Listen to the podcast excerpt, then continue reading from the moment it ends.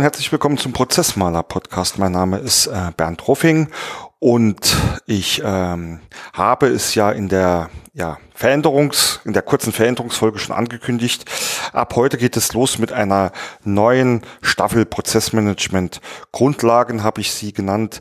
Ähm, ich werde ab heute in kurzen, knackigen Einheiten ähm, versuchen, euch ähm, etwas über Prozessmanagement, die Grundlagen, die Werkzeuge, die Methoden zu erzählen. Ähm, alles basierend auf unseren eigenen Erfahrungen. Ihr wisst es, ähm, viele, äh, viele der Themen habe ich bereits früher ähm, etwas länger ausgeführt schon besprochen. Ähm, da will ich jetzt äh, einfach äh, etwas kompakter werden und vor allem auch das, was wir äh, mittlerweile dazugelernt haben. Wir haben uns ähm, selbst stark weiterentwickelt, wir haben selbst viel probiert, wir haben selbst gelernt, was funktioniert und das möchte ich gerne in diesem Format dann an euch weitergeben. Und wir starten mit der ersten Folge äh, ziemlich weit am Anfang, nämlich äh, zum Thema Prozessmanagement, Strategien und Konzepte. Und hier ist es einfach äh, wichtig, einmal zu sagen, dass Prozessmanagement kein Selbstzweck ist. Ja, also ähm, viele glauben, ähm, da fängt man mal an, zwei, drei Prozesse zu dokumentieren oder macht hier mal ein Veränderungs- und Optimierungs ähm, Projekt und dann betreibt man gleich äh, Prozessmanagement. Äh, und das ist einfach nicht so, denn Prozessmanagement, wenn man es jetzt mal von der theoretischen Seite betrachtet, ist einfach dafür da, die Unternehmensstrategie und die Unternehmensziele umzusetzen beziehungsweise zu erreichen. Das heißt natürlich auch, ähm, meine Prozessmanagement-Strategie, das Konzept, das ich mir für mein Unternehmen überlege, äh, kann niemals gleich sein äh, und muss immer auf das angepasst sein, was ich mit meinem Unternehmen denn erreichen möchte. Und ähm, da möchte ich einfach mal ein paar Beispiele dazu geben. Also ähm, jedes Unternehmen hat seine eigene Strategie, hat auch seine eigenen Ziele. Ich ähm, gehe jetzt auch mal weg von irgendwelchen monetären oder finanziellen Zielen und äh, mache das einfach mal an ein paar ähm, etwas greifbareren Beispielen ähm, ja, versuche ich das darzustellen.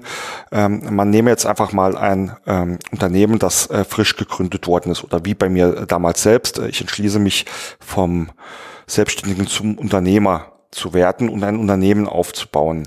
Ähm, da habe ich ja ganz, ganz andere äh, Ziele äh, als wenn ich jetzt schon ein ähm, bestehendes Unternehmen habe. Nehmen wir einfach mal, ich habe schon 50 Mann an Bord und will weiter wachsen. Ja, meine Prozesse müssen da ganz anders gestaltet werden und ich habe ganz andere ähm, Grundherausforderungen. Ähm, das gleiche ist ähm, auch, äh, wenn ich äh, das Ziel habe zu wachsen. Auch hier muss man nochmal deutlich unterscheiden, ähm, was bedeutet denn der Wachstum? Will ich denn äh, im Umsatz wachsen? dann ähm, muss ich natürlich äh, vor allem schauen, dass, ähm, ah, dass die Prozesse äh, sehr, sehr einfach und optimal auf die auf meine Kernleistungen ausgerichtet sind. Da wird natürlich auch der Vertriebsprozess eine sehr, sehr starke Rollen, Rolle spielen.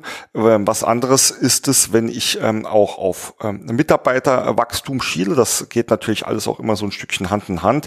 Wenn ich weiß, ähm, ich werde jetzt sehr, sehr schnell von 100 auf 200 Mann wachsen, ähm, brauche ich da auch nochmal eine andere Strategie Strategie, weil dann muss ich vor allem dafür sorgen, dass die Mitarbeiter schnell eingearbeitet werden können, dass äh, die Prozesse so einfach äh, und transparent sind, dass ich ähm, eine optimale Handlungsfähigkeit gewährleisten kann. Und wiederum was ganz anderes ist es, wenn ich ähm, schon äh, mit meinem Unternehmen an einem Punkt bin, mit dem ich zufrieden bin und sage, okay, jetzt will ich vielleicht jetzt mal erstmal nicht mehr weiter wachsen. Jetzt geht's drum, die Kosten zu senken. Das heißt, ähm, ich schiele da auf äh, eine Steigerung des Gewinns. Und wenn ich das als Ziel habe, dann muss ich natürlich viel, viel mehr Fokus auf die Analyse und Optimierung der Prozesse äh, legen. Dann muss ich ähm, mich mit Themen wie Digitalisierung, mit Automatisierung äh, beschäftigen ähm, und dort ähm, äh, den Fokus hineinlegen. Und ähm, dazu muss ich auch die Prozesse und die Dokumentation und die Herangehensweise meiner Methoden ein Stückchen verändern. Ähm, das soll heißen, ihr ähm, habt das äh, hoffentlich ähm, dann auch ähm, so verstanden äh, oder die Beispiele waren hoffentlich äh, transparent genug. Egal wie, ich muss immer versuchen, mein Prozessmanagement äh, auf meine Unternehmensstrategie anzupassen. Und da sich Strategien und Ziele auch im Unternehmen regelmäßig ändern, bedeutet das natürlich auch, dass ich auch meine Prozessmanagement-Strategie immer dynamisch mit anpassen muss. So, das bedeutet, ähm, was verstehe ich unter einem äh, Prozessmanagement-Konzept oder Strategie?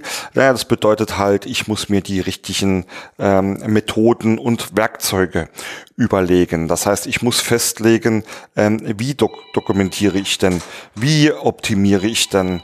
Ich muss festlegen, wie äh, vor allem auch wer macht das ja also wenn ich jetzt hier äh, wie bei mir äh, von einem ein Mann Betrieb äh, zu fünf Mitarbeitern wachse da ähm, werde ich kaum äh, Ressourcen ähm, frei haben, die sich sehr, sehr stark mit äh, den Prozessen beschäftigen. Ja, wenn ich 20 oder 50 Leute bin, ähm, dann wird mir das schon leichter fallen, äh, einen zu bestimmen, äh, der sich da zukünftig um die Prozesse äh, kümmert. Also die aufnimmt, dokumentiert, die vielleicht auch optimiert, ähm, das auch nachhält, ja.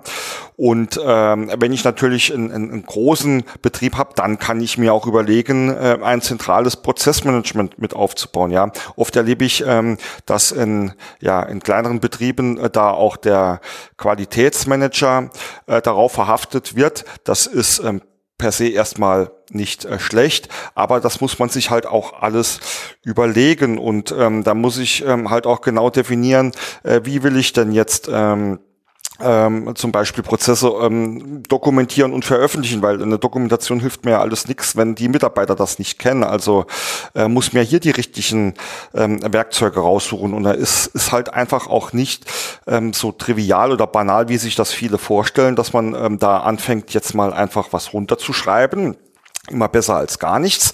Aber äh, da steckt ja natürlich hinter den verschiedenen Formen und Formaten ähm, auch ein Sinn dahinter und es ist wie im ganzen ähm, Leben, ja, ähm, wenn ich die richtigen Werkzeuge habe, dann kann ich natürlich auch äh, besser arbeiten und tu mir da selbst ähm, leichter. Äh, und dann kommen auch Fragen auf, ähm, ähm, oder die Frage der Medien. Also ähm, dokumentiere ich das einfach in Word oder Excel oder schaffe ich mir da ein Tool? Tool an. Auch hier ähm, vielleicht nochmal ein Ausreißer. Auch hier erlebe ich, dass ähm, Unternehmen plötzlich auf die Idee kommen, Prozesse zu modellieren, also zu visualisieren, sich dafür ein Tool anschaffen ähm, und dann glauben sie, würden damit Prozessmanagement äh, betreiben.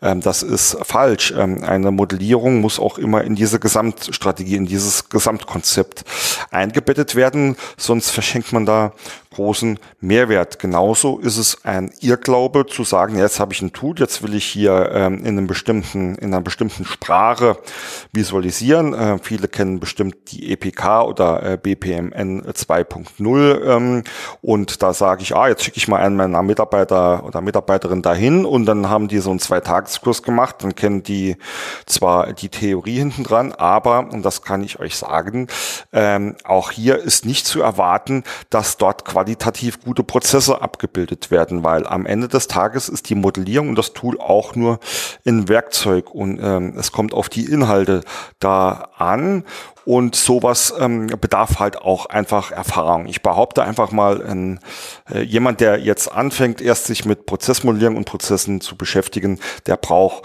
äh, zwischen ein oder eineinhalb Jahre Erfahrung, bis er äh, überhaupt mal ähm, ja, äh, wirklich versteht, worauf es ankommt, ähm, wie, Pro wie Prozesse wirklich aufgebaut sind, wie man auch so modelliert, dass es ähm, Nutzer ähm, hinten dran verstehen und äh, dass die Prozesse auch gelebt werden. Und das sind alles so Sachen, die muss man berücksichtigen. Denn deswegen ähm, das Fazit ähm, dieser ersten Folge ist, ähm, Klar kann man ähm, Prozessmanagement oder einzelne Werkzeuge hier und da einsetzen. Das ist auch, ähm, wie gesagt, ich will das nicht schlechter machen, als es ist, immer besser als gar nichts. Aber Prozessmanagement an sich braucht halt eine Strategie, braucht halt auch ein Konzept, braucht die richtigen Werkzeuge und die müssen auf eure Unternehmensstrategie oder Ziele ähm, eingesetzt werden und das kann man äh, sogar in einem ähm, oder im, im besten im besten Fall einfach auch ähm, runterbrechen ähm, bis hin auf eigene Bereiche oder ähm, eigene Abteilungen. Deswegen äh, hinterfragt mal eure Strategie und prüft, ob ihr da ähm, auch Verbesserungspotenzial habt. Ich hoffe, ähm, ihr konntet was mit den Tipps anfangen. Ähm, ich freue mich immer auf Anregungen äh, und Feedback ähm, auch gerne, ähm, wenn ihr bestimmte etwas zu bestimmten Themen hören möchtet, schreibt mir einfach eine kurze Mail. Kontaktdaten findet ihr immer auf prozessmaler.de oder auf unserer Firmen-Homepage prozess.0.